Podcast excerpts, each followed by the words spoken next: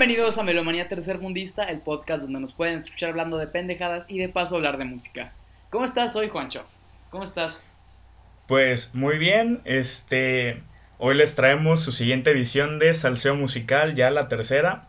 Y hoy es un día muy bonito porque se cumple ya un mes desde que sacamos el primer Sí, episodio. güey, qué bonito. Es como cuando celebras un mes con tu, con tu novia. Es como de, ay, apenas llevamos un mes, güey. Ya los demás ni te acuerdas, güey.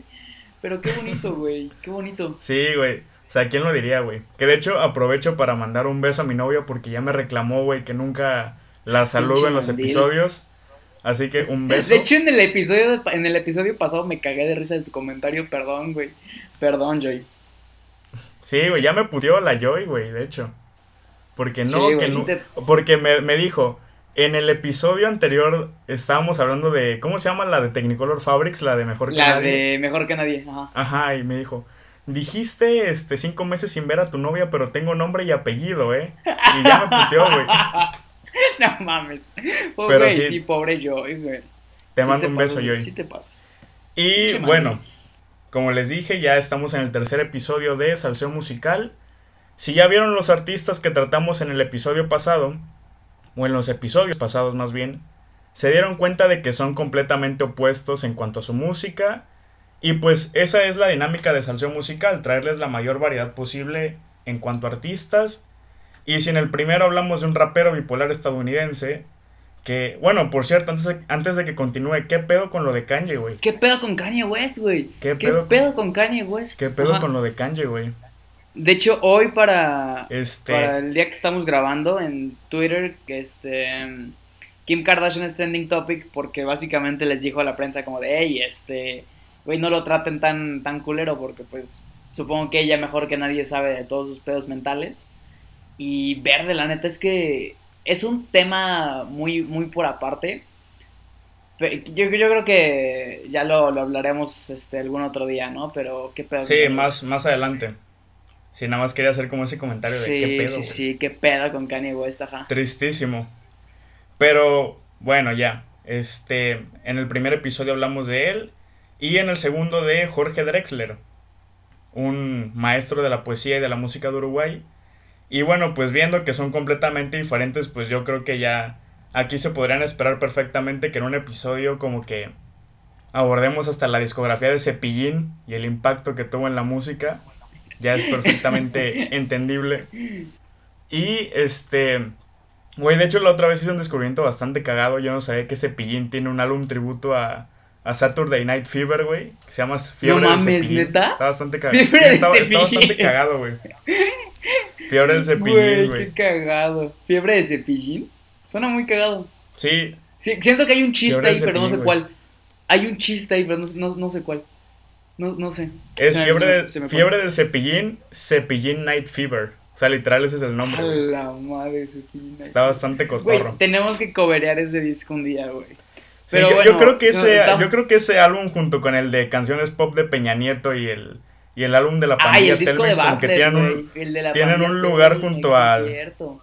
junto al Tu Pimpa Butterfly, güey. Sin pedos, güey. Ese disco, no, Sí, no, es un- no es el disco del año, es el disco de la vida, güey.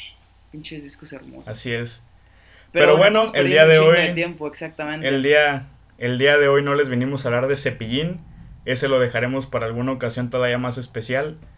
El día de hoy les vamos a hablar de una de las agrupaciones más influyentes y más icónicas de Inglaterra.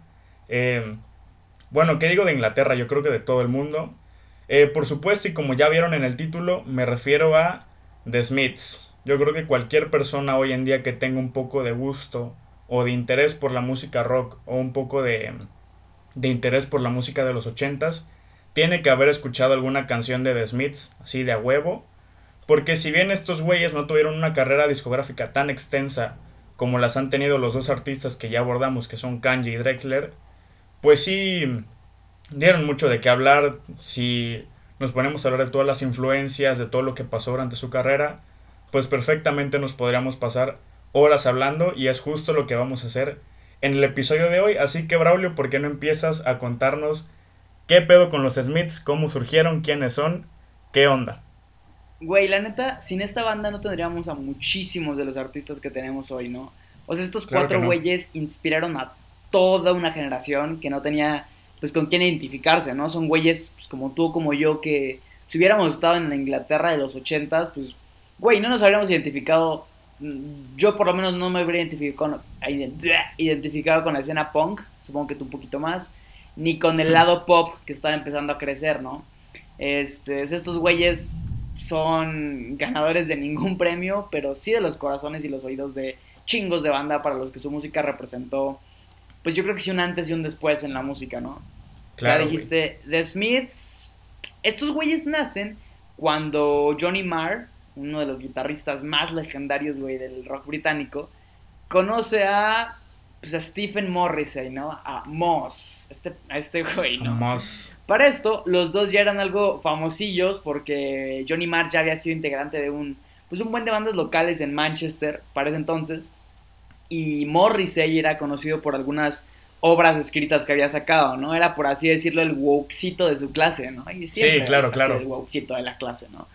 Y pues ya saben, cuando estos dos se juntan, audicionan a unos cuantos güeyes para la batería y es cuando ahí se queda Mike Joyce, ahí no hubo mucho pedo. Pero es así igual le hicieron para el bajo, para el bajista de la banda. Y de hecho sí se había quedado un vato de nombre, pues, güey, no me acuerdo, es más irrelevante que toda la carrera musical de Juan de Dios Pantoja. Y eventualmente traerían un compa de Johnny Marr, ¿no? Este güey, Andy Rourke. Yo siento que es pieza súper, súper clave en cuanto a la música. Y pero bueno, ya seguiré ese punto de Andy, de Andy Rourke un poquito después, ¿no? Ya con los cuatro güeyes de la banda, deciden ponerle de nombre The Smiths. Que si hubieran estado en México, probablemente se hubieran llamado, pues, güey, los López o algún pedo así, ¿no? los Acosta. O sea, imagínate que la mejor banda de tu país de los 80 se llaman los López, güey. Los González. Los González, los Pérez. los Pérez, güey. Ajá. Pero bueno, así le pusieron estos cuatro pinches genios. Básicamente porque, pues, parafraseándolos, era tiempo de que la Common People tuviera la voz, ¿no? Y decía que eran la voz de toda una generación hace unos minutos, porque la, valga la redundancia, la generación joven inglesa de los ochentas, pues es económicamente una generación perdida, ¿no? O sea, si nos vamos un poquito a la historia, eh, Inglaterra está en su peor crisis desde la Segunda Guerra Mundial, ¿no? Por Estaba viendo estaba viendo un, exactamente un documental de, la banda. Y neta eran tiempos muy tristes, güey. O sea, nadie podía conseguir trabajo. Algunos medios ingleses calificaban como un momento históricamente bajo este, este punto en la historia. Y en su peor momento se dice que había 150 mil trabajadores en huelga. Y eso es, según mis cálculos, un chingo de raza. ¿No? claro. Obviamente, Ajá, perdón. Ya para 1984, que es el año en el que nos encontramos, pues es cuando Morrissey y compañía consiguen su trato con Rough Trade Records, ¿no? Una discográfica independiente que sería artífice de un buen de sus desgracias. O sea, básicamente como yo en la vida de mis papás, güey. el dueño de la discográfica. Hoy andas, fino con la comedia, cabrón, no mames. A la verga. Sí, güey, hoy ando ácido, güey. Este, obviamente el dueño de la discográfica era un compa de Johnny Marr, entonces pues no había tanto pedo y esto explica igual por un buen de problemáticas que hubo después en la banda, ¿no? Hay una anécdota de cuando estaba grabando The Queen is Dead en este básicamente los Smiths querían cambiar la edición final, ¿no? Pero el máster del disco estaba en las oficinas de Rough Trade, ¿no? Entonces Johnny Marr se, se mete como a escondidas por la ventana de Rough Trade Records. Sí, claro. Y, y, pues a robar el disco, ¿no? Para llevárselo a otra discográfica. Y en eso, pues lo, lo cacha este güey, el dueño de Rough Trade. El dueño se llama Geoff Travis. Ah, exactamente. Lo, lo cacha Travis. Y le dice, ¿sabes qué? No hay pedo. Si te quieres cambiar de discográfica, yo lo entiendo pero pues págame el disco, güey, porque ya fueron horas de grabación, de estudio, de etc., ¿no? Y pues Johnny Marr le dice, no, chinga tu madre, y se va, se va por donde regresó. Y este es el punto en donde Travis lo pudo haber denunciado por, pues, por meterse, por allanar, pero igual por esto mismo de que son compas cercanos, pues lo dejó ir, güey. Sí, claro. De hecho aquí, bueno, yo diría que te adelantaste un poquito porque ese tema sí lo iba a tocar, pero cuando llegáramos a la etapa de, de Queen is Dead justamente, Pero ¿qué te parece si empezamos un poco a tocar lo que fue su debut, ¿no? Que, que fue el de Smiths. Eh, pues estos güeyes empezaron a tocar en Manchester ya con la formación completa, con Morrissey, Marr, Rourke y Joyce. Empezaron a dar pequeños conciertos y ya para finales del 82 eh, firman con esta discográfica que ya mencionaste, que es Rough Trade. Y estos güeyes les producen sus dos primeros singles, que serían Hand in Glove y This Charming Man. Y aquí es donde podemos empezar a notar los elementos que aportan musicalmente Johnny Marr y Patrick Morrissey que harían que los Smiths tuvieran un sonido único, ¿no? Eh, el primero fue pues la manera de tocar de Marr que como ya dijiste pues es, de los guitarristas sí es de los guitarristas más legendarios por eso. Eh, tenía influencias muy fuertes de lo que se conocía como el jungle pop que eran estos riffs de guitarra simples eh, relativamente hablando, porque algunos sí son bastante complicados, pero que son melodiosos y pegadizos, como el como el riff de This Charming Man, que yo lo escuché, pues, no, me lo pude sacar de la cabeza por un chingo de tiempo. Y el otro pilar es que yo diría que es el más importante de los Smiths, yo creo que les dio la fama que les dio, fueron las letras de Morrissey. Eh, porque como ya mencionaste anteriormente, como ya mencionaste anteriormente, pues muchas personas no se sentían identificadas con las letras de la música de aquel entonces. Entonces llega Morrissey y llegan los Smiths con una propuesta sonora de líricamente hablando que pues habla de referencias a la cultura popular, referencias a libros sobre todo, referencias a películas. Exactamente. Porque eh, pues este vato, este compa de Morrissey era este, pues era un hijo de una bibliotecaria, ¿no? Entonces se la pasaba devorando libros de poesía, novelas inglesas. Su super ídolo era Oscar Wilde. Era un cinéfilo empedernido, güey, o sea. Igual cuando se trataba de la música de los 60 era todo un melómano. O sea, este güey era básicamente todo por lo que tenían bullying en la secundaria hoy en día. Exacto, güey, era un güey muy este basado en sus, en sus bueno, yo lo digo porque ya lo estoy viendo en retrospectiva, ¿no? Pero me imagino que ha de ser un poquito difícil para él y justo pues hay muchas anécdotas sobre lo asocial que fue, ¿no? Exacto. Y pues todas estas aficiones de Morrissey le dieron esta, esta letra con una personalidad muy cabrona y eso fue lo que se ganó la popularidad de la banda. Entonces cuando lanzan estos dos singles, eh, pues no pasa mucho tiempo y se vuelven unos madrazos, o sea, la gente los empieza a consumir. Y ya, pues para finales de ese año, esos güeyes estaban apareciendo en el programa francés de Top of the Pops. Donde pues está bastante cagado, porque en este programa, como era donde iban todas las celebridades a exponer su música, pues una de las, como los requisitos era que tenías que hacer autotune. Era que cantaba sobre una No, no autotune, este ¿Cómo se llama? Eh, que, tenías que. ¿Qué día era? No, como... autotune playback, playback, playback, playback. Playback, exactamente. Me, confundí, era playback, perdón. El autotune todavía no lo, no lo, inventaban, creo. Pues. Yo, por los ochentas yo creo que sí, ¿no? Pero bueno, eso es un tema aparte. Sí, güey, pero autotune no era lo que querías decir. Es el sí, este era playback. Y si ven el, el video, de hecho, de esa presentación, pues está bastante cagado porque todos están tocando con, con las guitarras desconectadas, con el bajo desconectado. Y Morrissey, pues siendo el, el soft boy que es, pues en vez de un micrófono, ese güey sale con una con un ramo de rosas, con un ramo de flores más bien.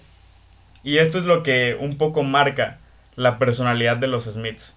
Entonces ya, pues teniendo este single, se ponen a trabajar en su primer álbum que es The Smiths, eh, título homónimo. ¿Y qué pasa durante esta época? O sea, ¿qué, ¿qué, podemos decir de su debut? Exactamente, aparte del, del Top of the Pops, para este entonces, en, su primer, en sus primeros conciertos, los topa John Peel, que yo creo que es este artífice de que estos güeyes hayan sido un madrazo en el Reino Unido.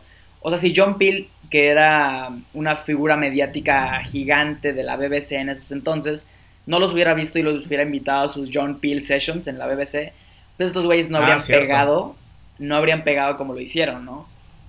Y yo creo que sí hay que darle bastante crédito por haber tenido tan buen oído. Porque este, desde esos principios, como lo dijiste, sus canciones tenían un tono súper específico que, güey, todo inglés conocía. Yo, ese, ese, esa guitarrita de mar, las letras son muy, muy icónicas, güey. Y bueno, creo que su primer disco, pues no es el mejor que tienen, honestamente pero No. sí encontraron muy rápido su sonido, güey. Y las letras son buenísimas, pero como ese güey que tu novia dice que no te preocupes, que es solo un compa, historia súper real, pues no me Ajá. termina de caer bien, ¿sabes? O sea, aunque hay rolones para la, posteridad como, como Miserable Lie, como Hand in Glove, uh, This Charming Man, obviamente, y la que es mi favorita de ese disco, Suffer Little Children, no me siento de todas maneras muy cercano con ese disco, exacto. Aunque, aunque, o sea, sí puedo ver cómo en su momento fue un puto hitazo, güey. Y más por esta última rola que mencioné y el escándalo que tuvieron todo idiota con el periódico de The Sun, que pinche periódico Ah, cierto. tendencioso, en el que pues estos, este periódico inglés acusaba a la banda de que tenían en sus letras pues apologías a la violencia, eh, y letras relacionadas a la pedofilia. Pues cuando nada de eso es cierto, ¿no? O sea, The Claro. Es el pinche BuzzFeed de los ochentas, güey. Sí, de hecho, yo, yo creo que el mayor enemigo de los Smiths durante toda su carrera fueron los periódicos amarillistas. Fue güey. Morrissey y The Sun, exactamente. Y mira, el proceso creativo, yo siento que es algo que tenemos que tocar aquí. Porque Claro. en este disco y los dos siguientes todavía, el proceso era como, era como comer en el metro auditorio, güey. Era otro pedo. Tipo, Mar hacía las melodías en la guitarra, siempre, siempre el que empezaba. Rourke y Joyce eran los que hacían la estructura en el bajo y la batería, que justamente por esto decía hace rato que, que Rourke y Joyce son, son piezas clave para, para la música. Y, estas y esta, esta música ya grabada se la llevaban a Morrissey para escribir la letra. Y pues explica bastante de por qué en un principio sus rolas suenan muy similares, eso creo yo por lo menos, sónicamente, y por qué Morrissey a veces hace pausas súper inesperadas, o el porqué de que rellene tantos espacios con sus falsetos o tarareando. Sí, y que es una característica de sus primeras rolas. Sí, y también este proceso que mencionas es lo que les dio este estilo tan característico de que es algo muy sonado entre los fans de los Smiths, que es de que las, las melodías suenan muy felices, pero luego las letras las escuchas y te dan ganas de pegarte un tiro, güey. Sí, exacto. O sea, porque ese, es güey meme, ese es escribe- como de, Smiths.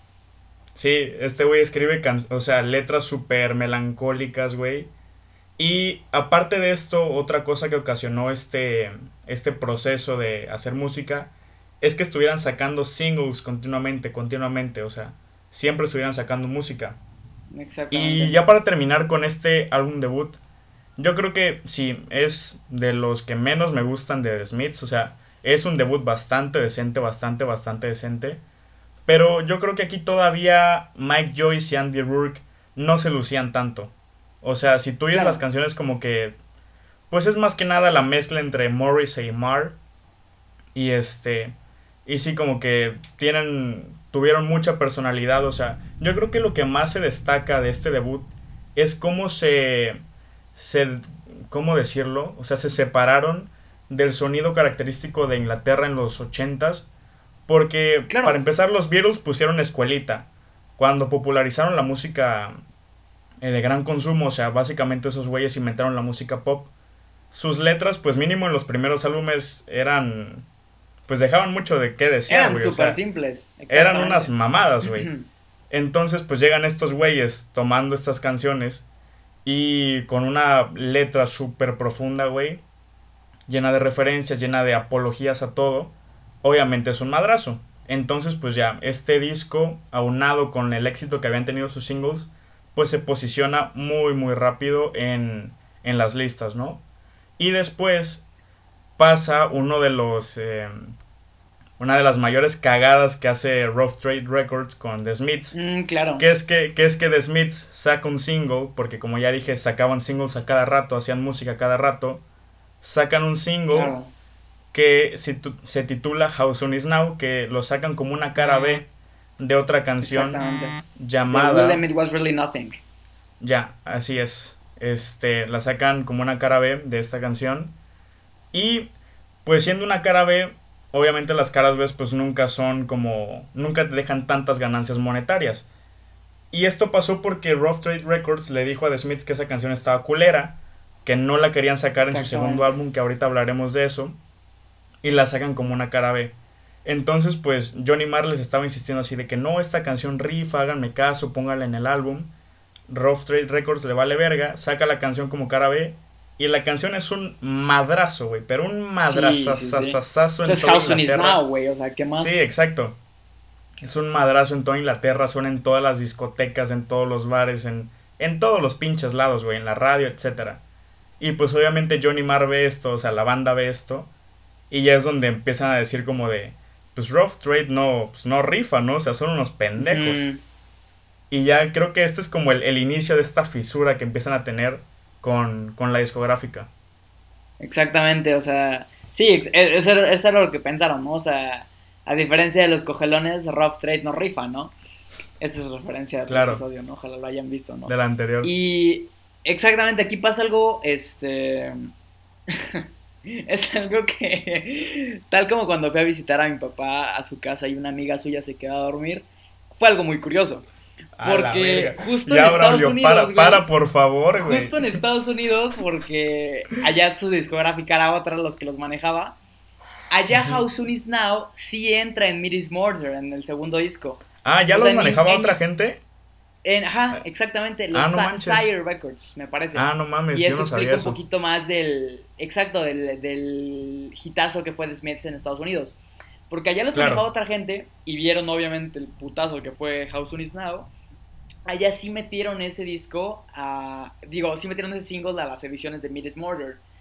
Y eso explica tantito el porqué de que este disco, su segundo, pues haya sido el único disco de The Smiths que alcanzó la cima de las listas. O sea, está raro, sabiendo que The Queen is Dead existe, pero viéndolo en retrospectiva, pues tiene mucho sentido, porque por el ruido que hizo How Soon Is Now, eh, las letras así llenas de polémica por el periódico The Sun, la manera en que se va contra el sistema educativo inglés, güey. Las, o sea, las letras contra la dama de hierro, Talina Fernández, el discurso vegetariano que estaba de inmamable Morrissey. Sí, güey. O sea, todo este álbum tenía el desmadre mediático necesario para tener ese éxito comercial. Bueno, y eso sí no tomamos en cuenta que aquí la banda ya suena pues madura en su composición tiene rolas inmortales como The Headmaster Ritual, que en su momento hizo imputar a la CEP de Reino Unido. Eh, esta rola de básicamente tu chiste ya no le da risa, o como ellos la llamaron, This Joke Isn't Funny Anymore, donde se cagaban en el sistema que, parafraseando, los pateaba cuando se caían. De hecho, esta es mi rola favorita de Miris Murder, pinche rola. Sí, güey. Es que hay canciones muy, muy buenas, güey.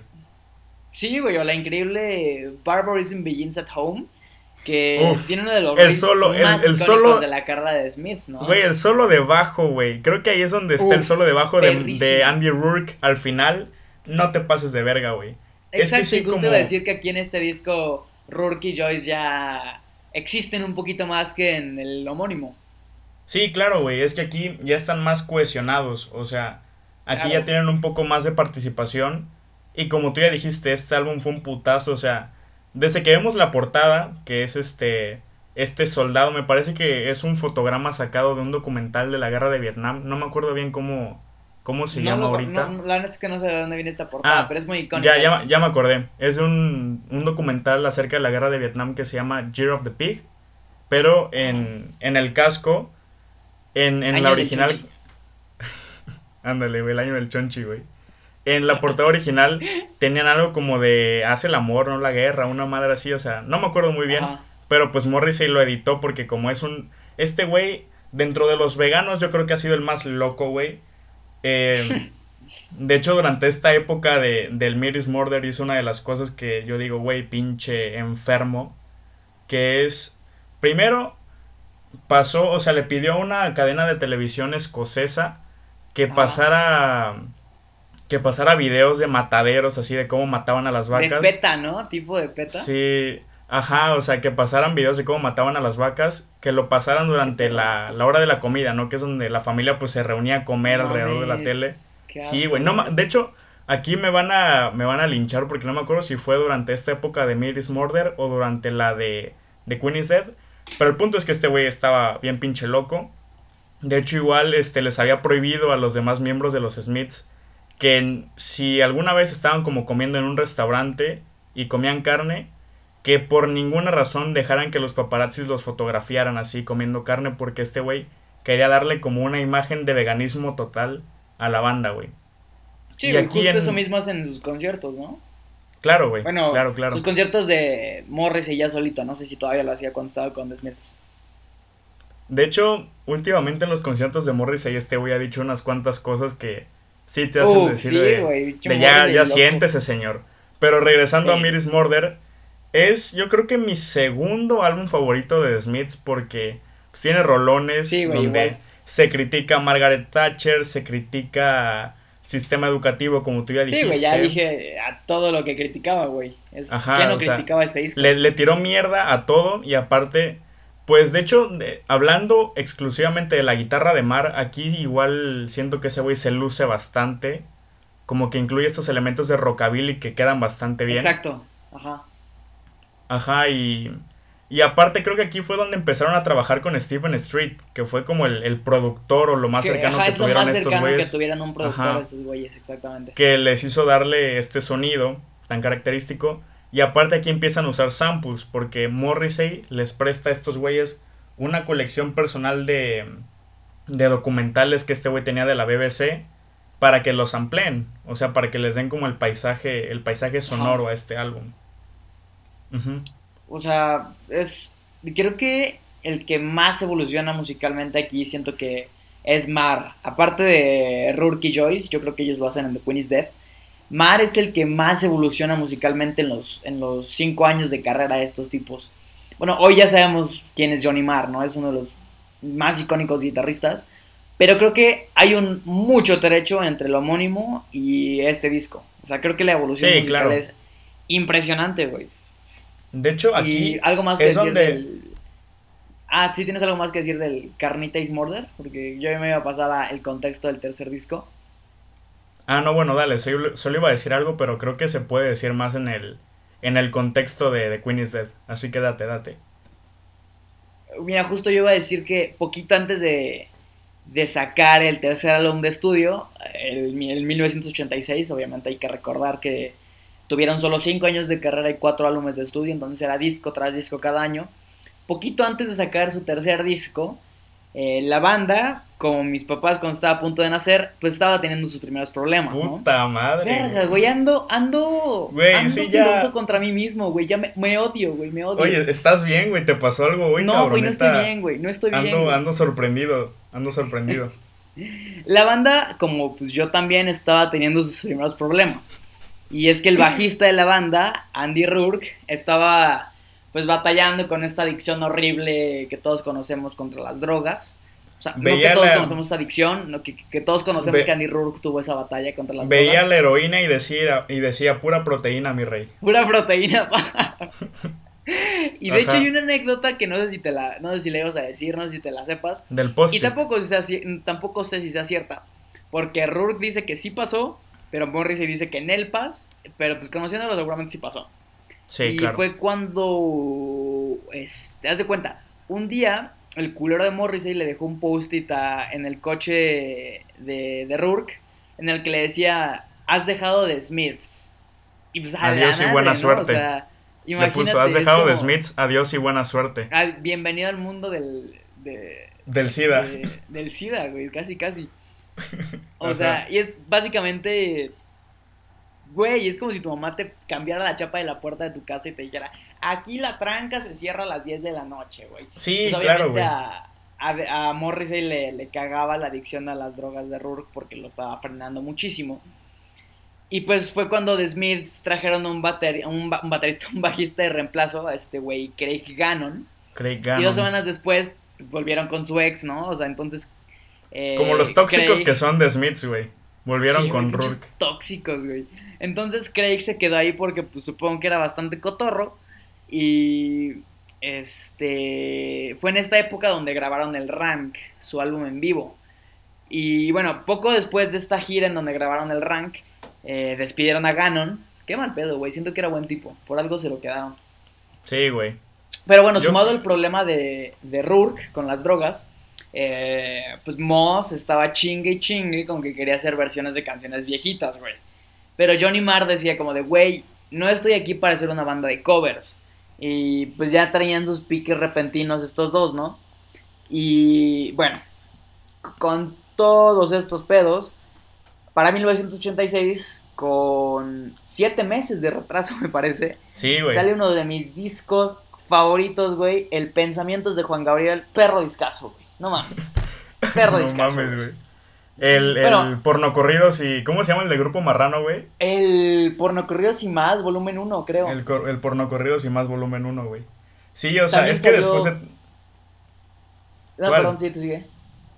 De hecho, ese año fue el mismo en el que salió Master of Puppets, entonces también un, ah, no mames. güey. Sí, qué, qué, cagado, güey. Qué curioso. Y bueno, dentro de todos estos discos también salió The Queen is Dead. Y obviamente en The Queen is Dead es donde ya de plano estos güeyes como mi Cruz Azul en la Copa GNP, pues lo hicieron todo bien, güey. O sea, es, que impresión. Sí, sí, refinan la fórmula al máximo, güey. O sea, aún, aún, así después de todos los problemas que tuvieron, porque aquí en esta época del Miris Murder al Queen is Dead es donde pasa la, la anécdota que dijiste al principio, güey, que es donde quieren cambiar de discográfica. Pues claro. Pues por eso se retrasa siete meses, güey, porque pues ya estos güeyes odiaban a Rough Trade. Pero bueno, se lanza de Queen is Dead. Eh, el álbum al que hacemos referencia en la portada de este episodio con esa bella foto de Maradona con 3 kilos de coca en su sistema, güey. hermosa. Yo, yo moría por usar esa portada, o sea, la verdad es que a, nosotros ni siquiera nos interesan los Smiths. Todo este episodio fue una excusa para poder subir esa, esa portada en algún video. Pero bueno, como decía, aquí pues las letras de Morrissey están más on point que nunca, la guitarra de Mar está más on point que nunca.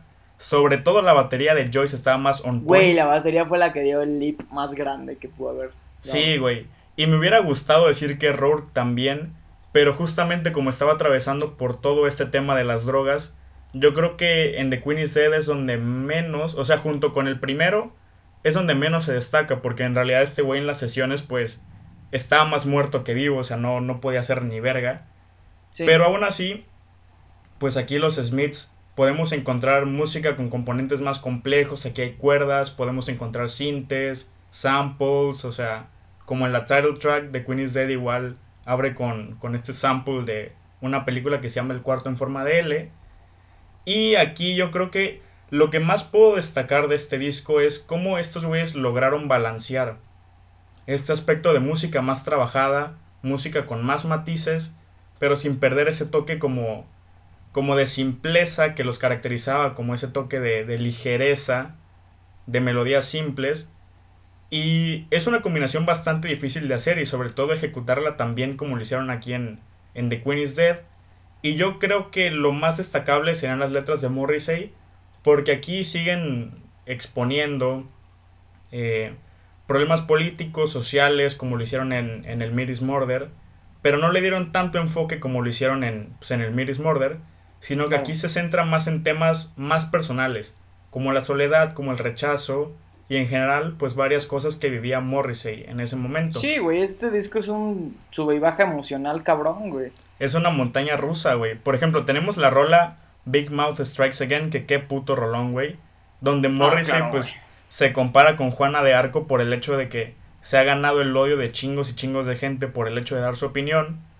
O en esta rola que yo creo que es la más popular del disco, que es There's a Light That Never Goes Out, donde Morrissey nos dice que se siente completamente solo y alienado del mundo que lo rodea y que básicamente se siente tan solo que le da miedo estar en su casa.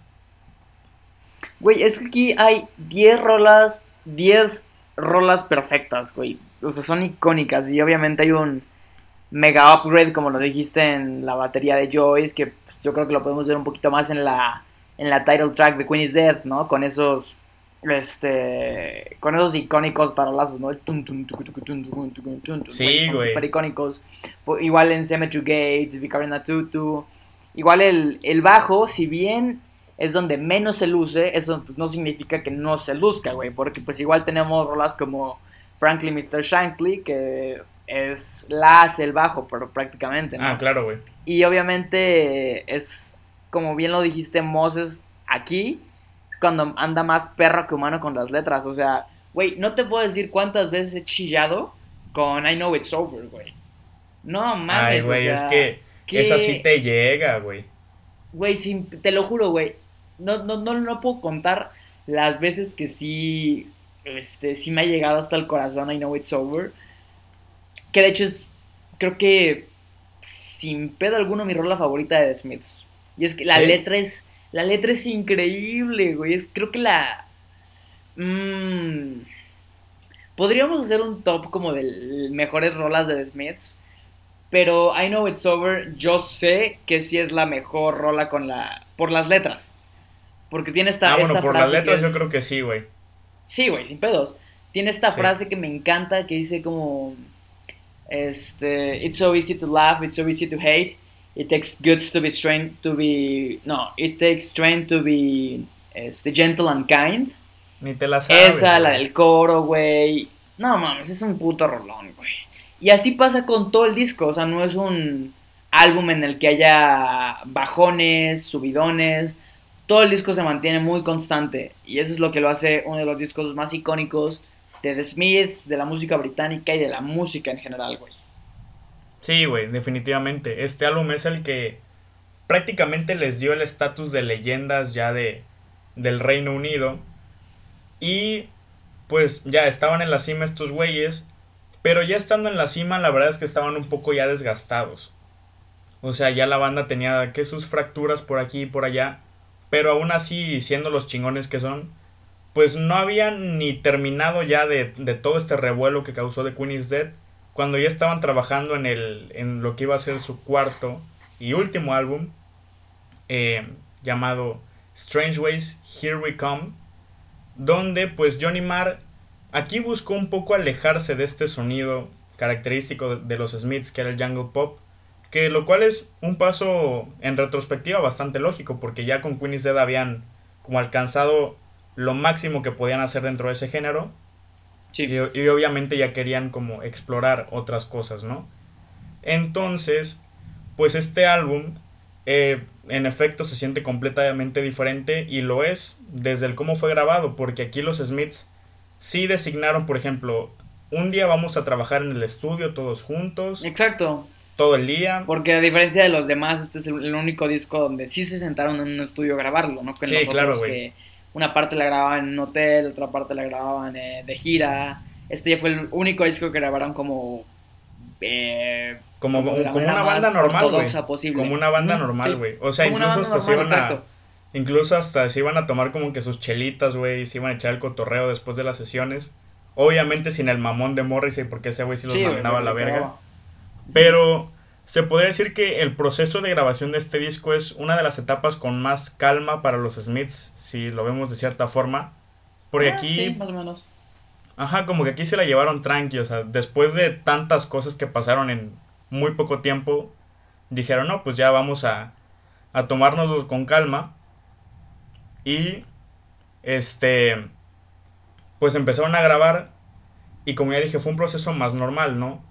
Y aquí sí metieron elementos sonoros que algunos fans lo presentan como que prostituyeron el sonido de la banda porque empezaron a meter muchos elementos sonoros de música que era popular en aquella fecha, o sea, de los ochentas.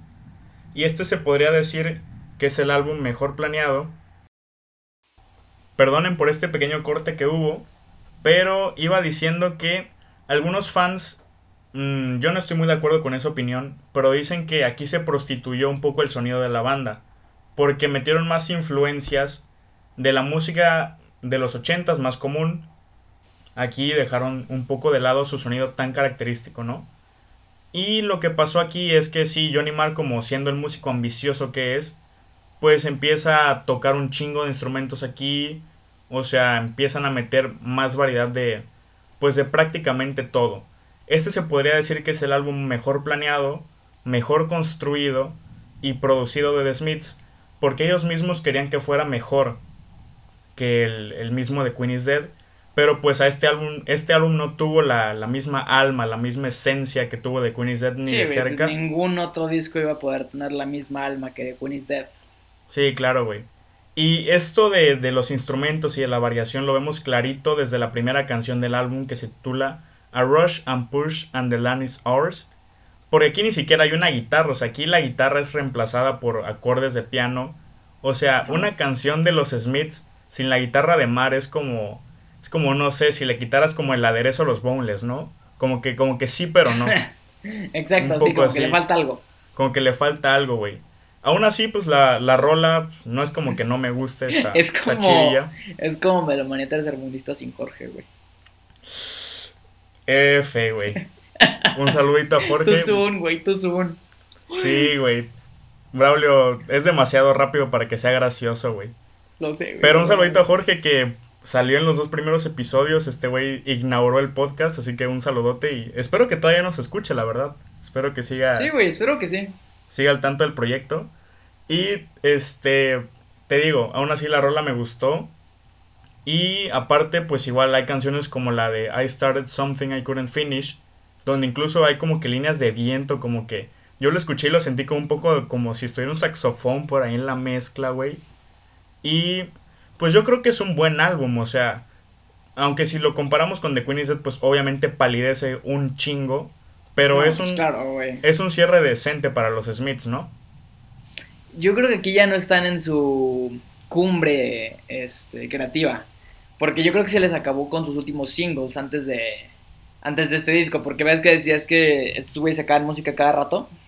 Antes de Strange Ways, pues, estos güeyes habían sacado Shoplifters of the, World Unite, Perro Rolón, habían sacado Panic, Perro Rolón, y pues habían sacado también Ask. Y yo creo que Ask es el punto en donde se le sacaban las pilas, güey, porque a mí la neta es que no me gustó Strange Ways. Em, si bien es el que mejor producido está, el que como que poquito más de con más de seriedad tenía, pues para esta altura los, los dos, Morrissey y Marr, ya estaban más emputados que nada. O sea, yo creo que su relación está más jodida que la de los Gallagher hoy en día, ¿no? Sí, güey. Y, pues obviamente fue por todo este pedo de la discográfica, de que Morrissey seguía con que quería hacer covers, Marr decía que no estaba aquí para hacer eso. Este... Y pues con esto nos dejan Strange Ways, ¿no? Eh, ajá, ¿qué ibas a decir? No, es que te iba a decir que justo, pues ya, para cuando se lanzó este disco ya los Smiths ya no existían como banda. Porque en el proceso este de en lo que se lanzaba el disco, o sea, el disco ya estaba grabado, pero obviamente pues todavía no se lanzaba. Y durante este tiempo pues ocurrieron unas cuantas cosas que hicieron que los Smiths pues ya terminaran de valer verga.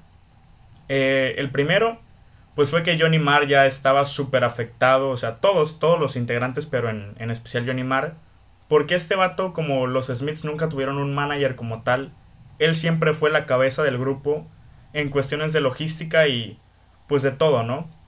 Y como ya vieron, sí, pues... los cuentas y todo eso. Ajá. Y como ya vieron, pues, o sea, estos güeyes se fundaron en el 82 y en cuatro años, cinco años estaban en la cima, o sea, tuvieron un éxito desmedido pero esos cuatro años pues fueron un no parar para Johnny Marr siendo el compositor principal y prácticamente el manager de la banda. Y creo que este güey pues no tenía tiempo ni para cagar en ese entonces. Entonces obviamente pues decide tomarse su espacio de los Smiths. Pero en ningún momento él había dicho, ¿saben qué? Me, los voy a dejar, o sea, solamente quiero un break. Sí, güey, él estaban en un break. They were on a break. Ajá, exacto, o sea, estaban en un break. Y entonces en estas vacaciones que Johnny Marr se toma de la banda, un periódico que se llama NME, que por eso te decía que yo creo que los periódicos amarillistas fueron los peores enemigos de The Smiths en su carrera. Güey, NME mejoró con los años, pero en sus primeros, pues, que obviamente tenían que vivir de algo y vivían del chisme, güey. Sí, pero, o sea, estos güeyes prácticamente fueron los responsables un poco de, de dar, de poner la última. El responsable, obviamente, bueno, pero cuéntala, ¿qué, qué, dijo Enemy? Es que te iba a decir que no fueron tal cual los responsables, pero pusieron como, como la gota que derramó el vaso. Fueron los artífices, exactamente, pero los responsables, pues, no, no, tanto. Ajá, fueron como el detonador. Pero es que estos güeyes, o sea, de Enemy, sacan una nota que dicen los Smiths se separan, que en inglés era The, Smiths to Split. Ese headline, ¿no? Esa nota, ajá. Entonces Johnny Marr pues la ve y dice como de, ¿qué pedo? O sea, ¿qué pedo, cabrón? Entonces se le prende el foco y piensa como de, pues ha de ser el cabrón de Morrissey que ya anda diciendo sus mamadas. Y obvio todo enojado pues le habla a los del periódico diciéndoles que en él, que los Smiths pues nos iban a separar. Pero que Morrissey pues nada más era una persona déspota, que no sabía ni qué pedo, que era un culero y muchas cosas más. Entonces luego este periódico saca otra nota que dice que los Smiths sí se separan porque Mara había dicho que ya no aguantaba trabajar con Morrissey, que lo odiaba, que, que la verga, o sea, era el típico pues periódico amarillista de chismes, güey. Y pues Morrissey ve esto y le dice a Mar, o sea, le dice, ¿sabes qué? A la verga, antes de que nos matemos o algo así, pues ya aquí muere este pedo, o sea. Y pues a Mar tampoco como que le costó mucho decir que no, porque ya su relación estaba muy, muy dividida, ¿no? Sí, güey, obviamente este putazo del periódico fue la gota que derramó el vaso, porque nadie había dicho nada de separarse, y pues en el break de Mar, pues Morrissey como morro de Insta a la prensa fue a publicar, hey, ¿quién por unas cheves? o punto y te confieso, y fue cuando básicamente se, los periódicos le adjudicaron este estado de separados a la banda, ¿no? Le dijo, punto, te digo qué bolillo eres. sí, güey, pues obviamente la banda ya no es como que le haya costado mucho separarse. Obviamente para esto nos faltó explicar que eh, Strange, Strange Ways Here We Come tuvo de single Girlfriend in a Coma, pero nadie quería ese single, güey, porque si se van un poquito a la letra, pues es una letra muy rara, güey, y está un poquito muy... Pues no lo quisieras de single, ¿no? Porque mira, y cito, ha habido veces en las que he podido asesinarte, pero odiaría que algo le pasara.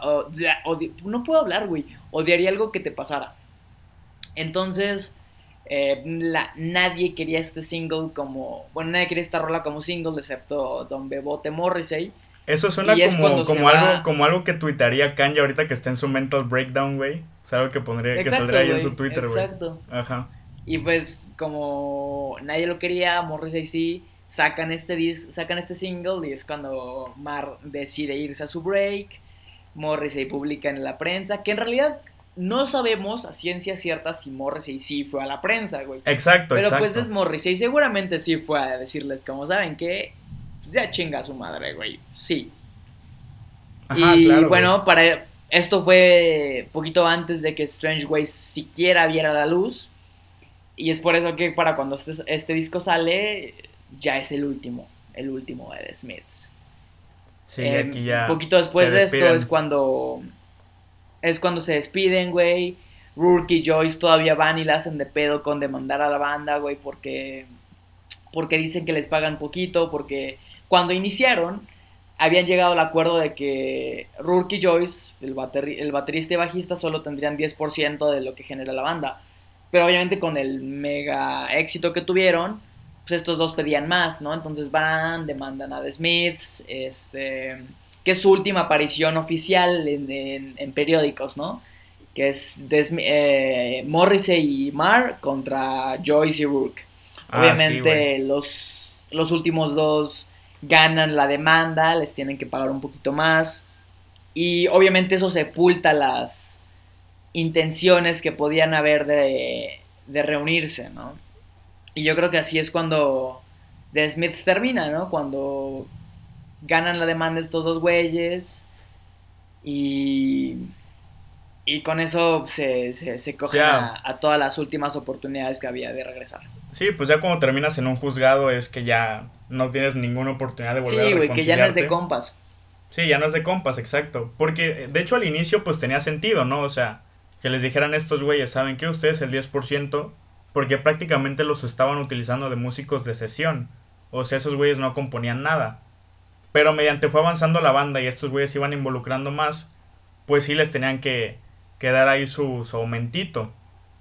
Y pues ya, como dices tú, aquí ya fallece The Smith, fallece la leyenda. Pero para empezar, Morrissey siguió dando mucho de qué hablar. O sea, este güey Ah, hoy en día yo creo que sigue dando unas opiniones que las lees y dices, no mames. Y dio mucho de qué hablar, pues, primero porque empezó a sacar sus discos y, pues bueno, precisamente no fueron una joya, la verdad es que algunos dan muchísimo asco. Bastante X todos, ¿eh? La neta. No, y hay algunos que sí los oyes y están, están feos, güey, o sea, no están X, están feos. Están pero, feos, Pero lo que más ha brillado de Morrissey ha sido, pues, como figura pública, porque pues, o sea, Morrissey siempre se la pasa diciendo cosas que hacen que lo odies. Sí, güey, si Morrissey es trending topic en Twitter es porque dijo una pendejadota. Fácil. Exacto, güey. O sea, de hecho, aquí tengo algunas citas de lo que ha dicho Morrissey últimamente y que se me hizo bastante cagado. Por ejemplo, en, en el 97 le tiró mierda a Madonna porque decía que, que Madonna reforzaba todo lo absurdo y lo ofensivo, que era como una feminidad desesperada y que Madonna estaba más cerca de la prostitución organizada, güey, que de este cualquier otra cosa. Sí, o sea, es que este güey se la mama. Después, mucho después en el Coachella de 2009, eh, estaba oliendo que pues, estaban dando carnes ahí en ese, en ese festival. Y entonces le dijo así abiertamente al público, puedo sentir olor a carne quemada y espero por Dios que sea humana. Y a partir de ahí este güey, una de sus exigencias es que en ningún festival que él se presente pueden servir carne. O sea, por sus huevos. Y de ahí la última que... Estaba, estaba por verlo en el Vive Latino del 2018. Y justo tuvo uno, uno de estos episodios en donde dijo, güey, no pueden este, vender carne, que quién sabe qué, güey. Y pues casi nadie vio a Morrissey en ese Vive Latino. Es que vale, vale verga este güey, o sea. Neta que sí. vale verga este güey. Vale verga, güey. O sea, y luego en el, en el. En el 2010, creo que ha dicho uno de sus comentarios un poco más controversiales porque aquí se metió con toda una nación. Porque dijo que los chinos son una subespecie. Porque son de los que más este. lucran, por así decirlo. Con el tratamiento de los animales y el bienestar animal. De que. Pues allá se consume mucha gran cantidad de carne y se consume todo lo que es... O sea, está este chiste de China que es de que todo lo que corra, vuele o... ¿Cómo, cómo es? Todo lo que camina, corre o vuela a la cazuela. que todo lo que mueva se lo comen, ajá. Ajá, exacto, güey. Y por eso, pues ese güey dijo que los chinos eran una subespecie, que eran menos que humanos y la verga. Y pues un chingo de cosas que se han ido sumando que han hecho que la gente, pues, odia a Morrissey, o sea.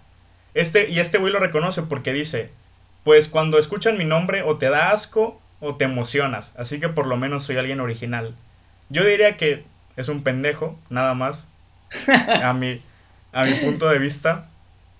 No sé qué, qué opines tú sobre la figura mediática que es Morrissey. Pues mira, él puede hacer con su figura mediática lo que se le venga en gana, güey, pero yo creo que lo que más importa aquí es que el legado de Smith esté intacto, güey. Y mientras este tipo no se meta con eso, pues puede decir lo que se le venga en gana, como te digo. Yo creo que la leyenda de Smith se acabó en, en 1987. Morrissey ya esa parte. Yo creo que ya es un personaje que no deberíamos de vincular tanto con la carrera. O sea, si tú escuchas a The Smiths, pues The Smiths son ellos mismos, güey. A Morrissey es un ente muy difícil de, de comprender ese güey. Sí, güey. Pero, pues mientras, te digo, puede hacer lo que se venga en gana, pero ya nos dejó con, con cuatro discos en cinco años que sí pusieron un antes y un después en la música británica, en la música de todo el mundo, inspiraron a chingos y chingos, no solo de músicos, sino de artistas en general. Este, y hasta la fecha siguen inspirando a personas como tú, como yo. Entonces, sí, claro, güey pues si bien podemos decir que Morrissey es un pendejo por lo que diga en Twitter o lo que diga en sus conciertos, eh, lo cierto es que The Smiths es algo que jamás se va a poder volver a replicar. Esos cuatro genios nos dieron música que pocas bandas logran, logran hacer con ese tipo de sentimiento. Entonces, pues, qué grandes fueron The Smiths, qué pendejo es Morrissey. Yo creo que con esa frase está chingón acabar este apartado de, de la discografía de los artistas. Qué chingones fueron los Smiths. Qué pendejo es Morrissey. ¿Cómo de que no? Qué pendejo es Morrissey, efectivamente. Y pues sí, eso fueron The Smiths. Y bueno, ahora vamos a pasar a la segunda sección del, de este salseo musical. Y entonces hoy vamos a hablar un poquito más de cómo descubrir música nueva. ¿Qué opinas tú de esto? Pues, ajá, como ya dijo Braulio, el tema es cómo le hacemos nosotros para siempre estar encontrando estos lanzamientos, esta música nueva que sale cada día. Esta vez, pues el tema no está tan relacionado con el artista del episodio, como por ejemplo pues ya relacionamos a Kanye con el tema de si hay que separar el arte del artista, o a Drexler con la apropiación cultural, pero en esta ocasión nuestro tema lo quisimos discutir por los, los, la review semanal de rolas o las reviews semanales de rolas que sacamos este lunes, porque fue un episodio doble, porque salió muchísima, muchísima música, o sea, si los vieron se, se dieron cuenta de toda la música que salió, y entonces pensamos que estaría interesante el platicarle a nuestra audiencia las técnicas, los recursos o las herramientas que nosotros usamos para ir descubriendo música nueva todos los días. Eh, son técnicas que puedes emplear tú, o sea, tú, tú en específico para encontrar cosas que te resulten interesantes. Porque, bueno, nosotros en este podcast hacemos lo mejor que podemos para que si nos escuchas continuamente, pues puedas ir descubriendo y estar al tanto de muchísima música de todos los géneros, épocas y, y de todas las partes del mundo. Pero si tú eres de esos curiosos que les gustaría emprender por sí mismo esta exploración o esta búsqueda de música, o sea, esta, este momento que tú descubras esa canción que te haga decir, no mames, esta es la rola, pues primero que nada nosotros te felicitamos muchísimo, no, no hay nada que nos guste más que ver a gente agarrando interés propio por el maravilloso mundo de la música. Y segundo, felicidades. pues, pues como nosotros eh, ya hemos pasado por este recorrido, o más bien, pues lo, lo, yo creo que lo seguimos pasando literal todos los días porque la música nunca deja de salir, pues nosotros sabemos que dentro del catálogo de millones y millones de álbumes y de canciones que tienen las plataformas de música, pues es bastante normal que no sepas por dónde empezar a explorar o por dónde por dónde buscarle. Entonces, este Braulio, ¿cómo le haces tú para para descubrir música nueva? Güey, pues mi herramienta favorita personalmente es mi radar de novedades de Spotify. Yo creo que cualquiera que use Spotify debería estar totalmente aprovechando esta herramienta. Porque si alguna vez han escuchado de los algoritmos, eh, en esencia lo que son son inteligencias artificiales que recomiendan música nueva o contenido nuevo si a eso nos vamos con base en sus gustos personales. Entonces, suena muy similar, suena muy eh, simple, pero es que estas herramientas son fascinantes porque, como ya les dije, les recomiendan música que sea muy similar a la que ustedes consumen usualmente. Eh, por ejemplo, si yo conocía Idols, conocía Jorge Drexler, conocía Father John Misty.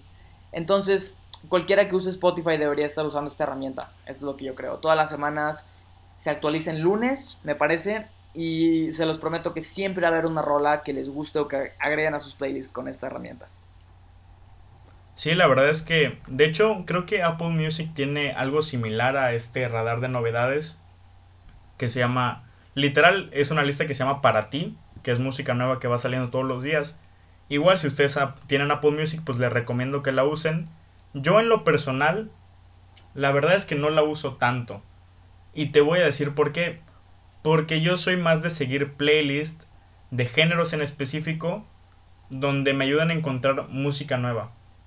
Por ejemplo, yo hay tres playlists de Apple Music que, que empecé a seguir hace ya unos, un año, creo, unos cuantos meses, que neta me han ayudado a encontrar chingos y chingos de artistas que me gustan. O sea, las encontré dentro del apartado del jazz. La primera se llama En la esquina, que básicamente no es tanto de jazz, sino Miren, la descripción de la playlist es que aquí no se centran en, capturar un sonido en específico, sino más bien capturar todo un rango de posibilidades. O sea, es un espacio donde toda esta variedad de música de, de influencias afroamericanas, hip hop, jazz, funk, soul, etc., puede congeniar. O sea, aquí puede que no te guste el jazz, pero te guste el hip hop, aquí hay algo para ti. Puede que no te guste el jazz, pero te guste el funk, aquí hay algo para ti. O te gusta el soul, aquí hay algo para ti. O sea, es muy ecléctica y por eso yo la sigo bastante. La siguiente playlist se llama Latitudes, que aquí pueden encontrar desde futurismo electrónico, indie experimental y jazz muy vanguardista. O sea, aquí creo que no hay ninguna donde haya letras tal cual, o sea, no son canciones con líricas, es pura instrumental, pero es un paisaje sonoro bastante curioso. Y a lo que voy con esto es que si yo pude encontrar playlists que hablaran de jazz de vanguardia, que es pues algo no tan comercial, por así decirlo, ustedes pueden encontrar playlists de lo que se les ocurra. Solo tienen que buscar bien, o sea, tienen que meterse al género que les guste o, o incluso ni siquiera al género en específico. O sea, hay playlists tipo de música para ir al gym, música para dormir, música para todo lo que se les ocurra. Igual si están buscando, no sé, una banda melancólica tipo Zoe, tipo indie mexa así tristón, hay una playlist para eso. O sea, lo único que tienen que hacer es buscarle bien, ya sea si tengan eh, Apple Music o Spotify. Neta les prometo que si se ponen a buscar en las playlists que tienen, van a encontrar algo para ustedes. Totalmente. Igual en Spotify hay muy buenas playlists. No, les traje algunas de mis favoritas, pero hay muy buenas playlists igualmente en, en Spotify. Otra herramienta que yo uso, que es súper útil, según yo, son las eh, revistas de música. No tanto las del puesto de revistas, yo leo un poquito más de revistas online. Eh, a mí me encanta, por ejemplo, leer a, a, Pitchfork. Igual sus reviews no son lo mejor, son un poquito criticables, de hecho. Son un muy buen lugar para comenzar si quieres leer acerca de música, porque son los más grandes que hay en el negocio. Y sacan reviews todos los días de canciones, álbumes, este, hay artículos, noticias, y creo que te, te interesan mucho por escuchar de lo que tienen que hablar. Igualmente, Genesis Pop es otro sitio increíble, Indiespot, la revista Doth y, y otros sitios más que les recomiendo muchísimo para descubrir música nueva. Sí, la verdad es que, por ejemplo, Pitchfork, yo sí lo sigo bastante.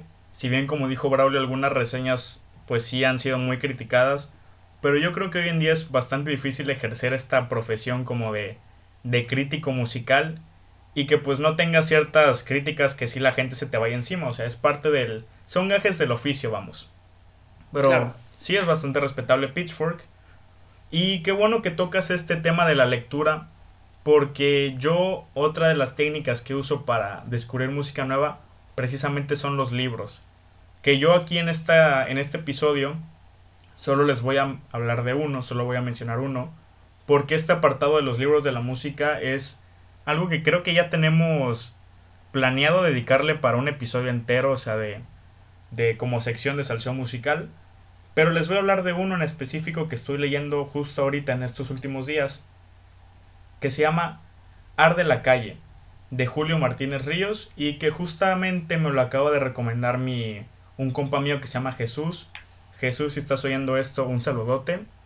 Ese güey es el, el creador del podcast Replay MX que tal vez, tal vez vean muy pronto por estos lares.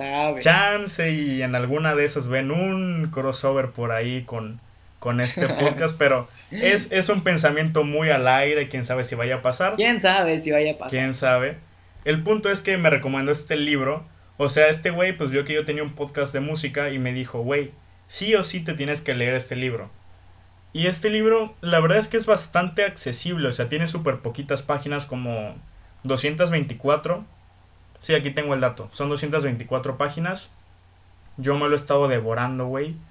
Y es que aquí este güey de Julio Martínez Ríos te habla sobre las diversas subculturas que hay en México y su relación con la música.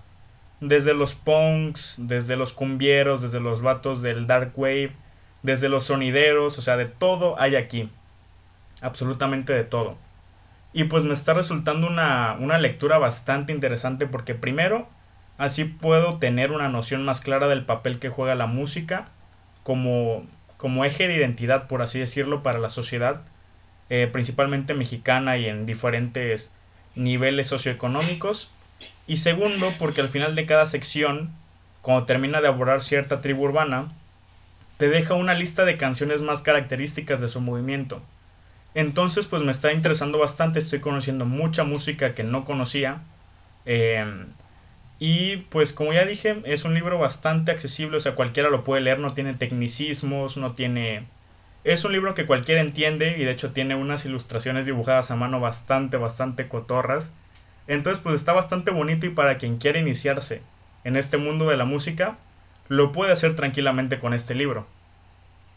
Excelente, güey. Pues lo, de hecho lo, voy a buscar. Sí, sí, sonó bastante, bastante interesante.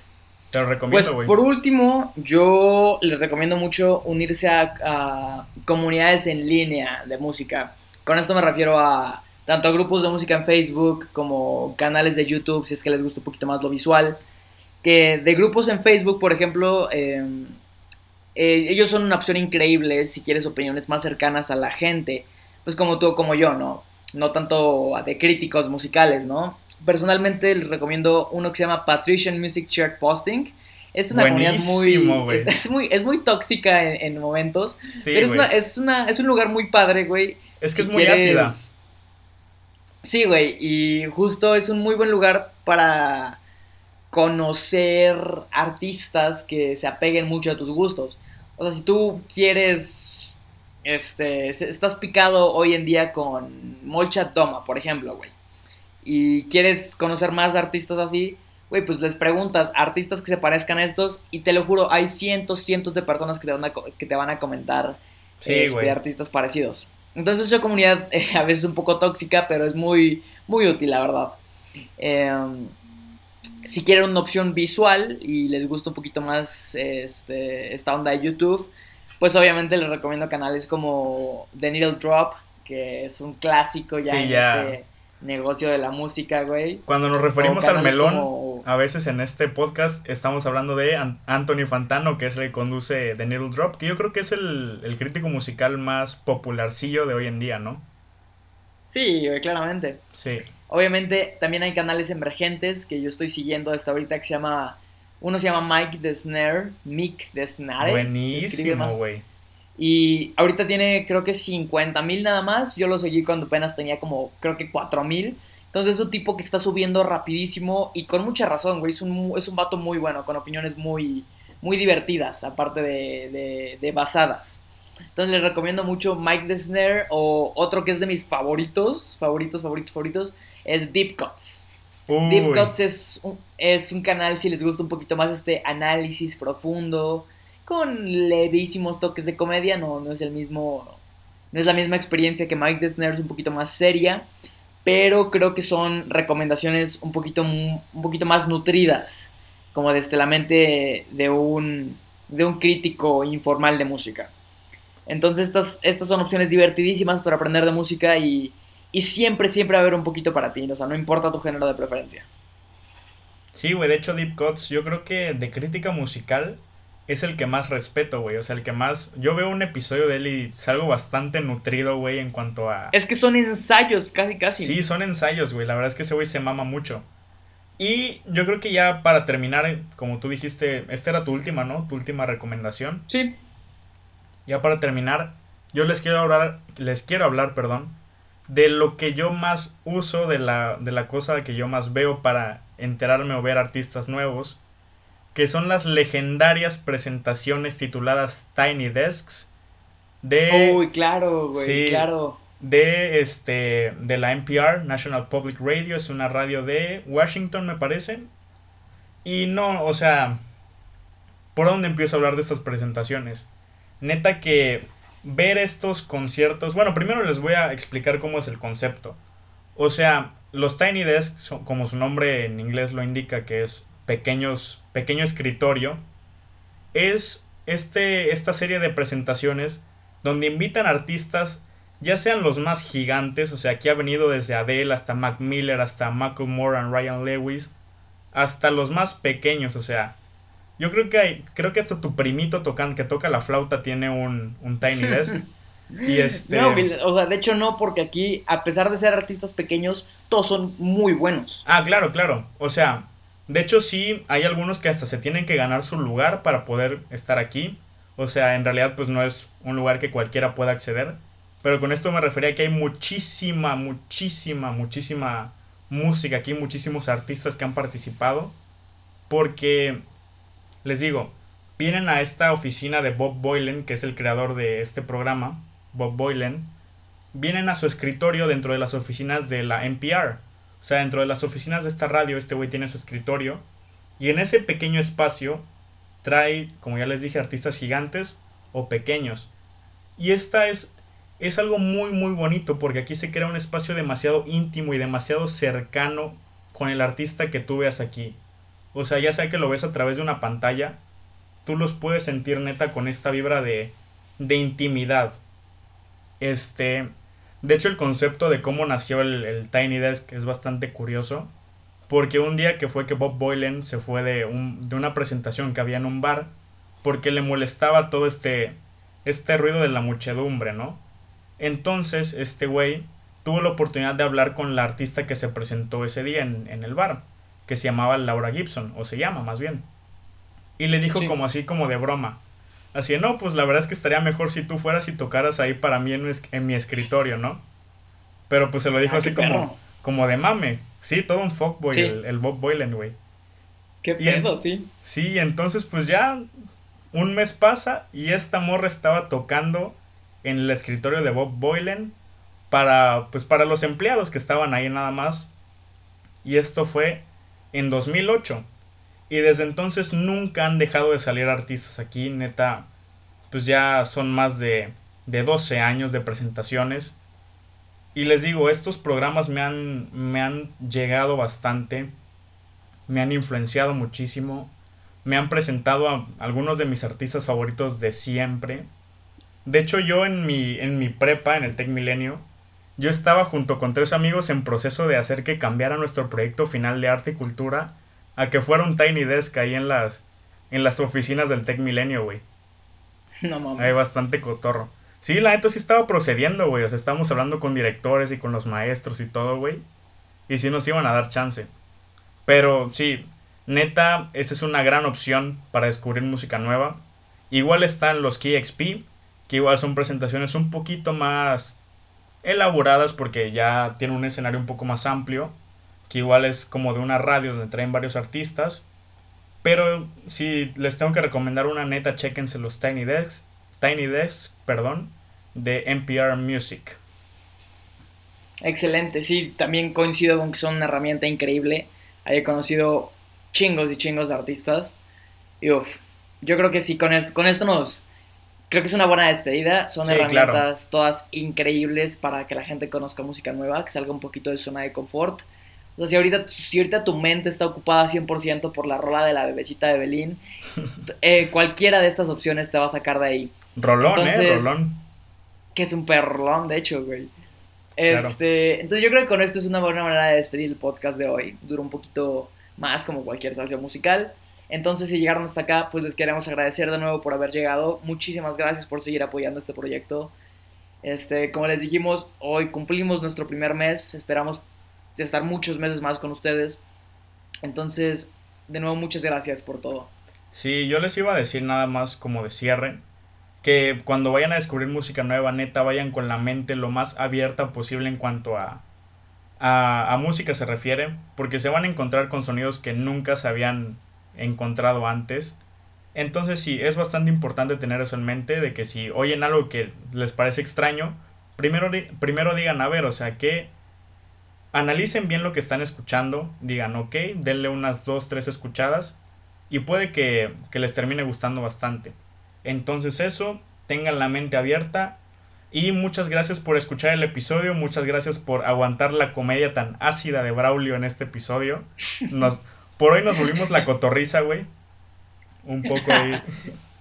Y pues nada, muchas gracias por llegar hasta acá. Neta, Muchas gracias por apoyar el proyecto en todo lo que ha sido este primer mes. La verdad es que pues sí ha sido laborioso traerles el podcast porque pues no contamos con un estudio profesional. Si ven ahí de vez en cuando algunas fallas en los episodios, pues una disculpa.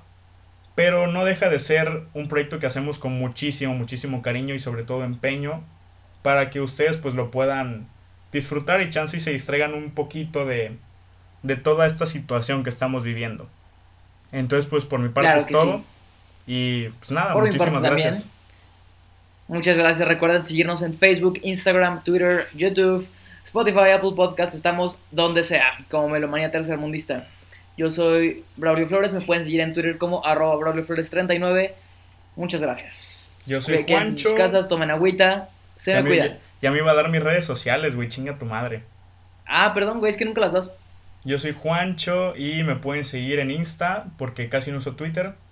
Me pueden seguir en Insta como Juanch07-. Nuestros usuarios están en la página de Melomanía Tercermundista. Y yo creo que ya, ahora sí es todo. Hasta luego. Ahora sí. Nos vemos. Gracias.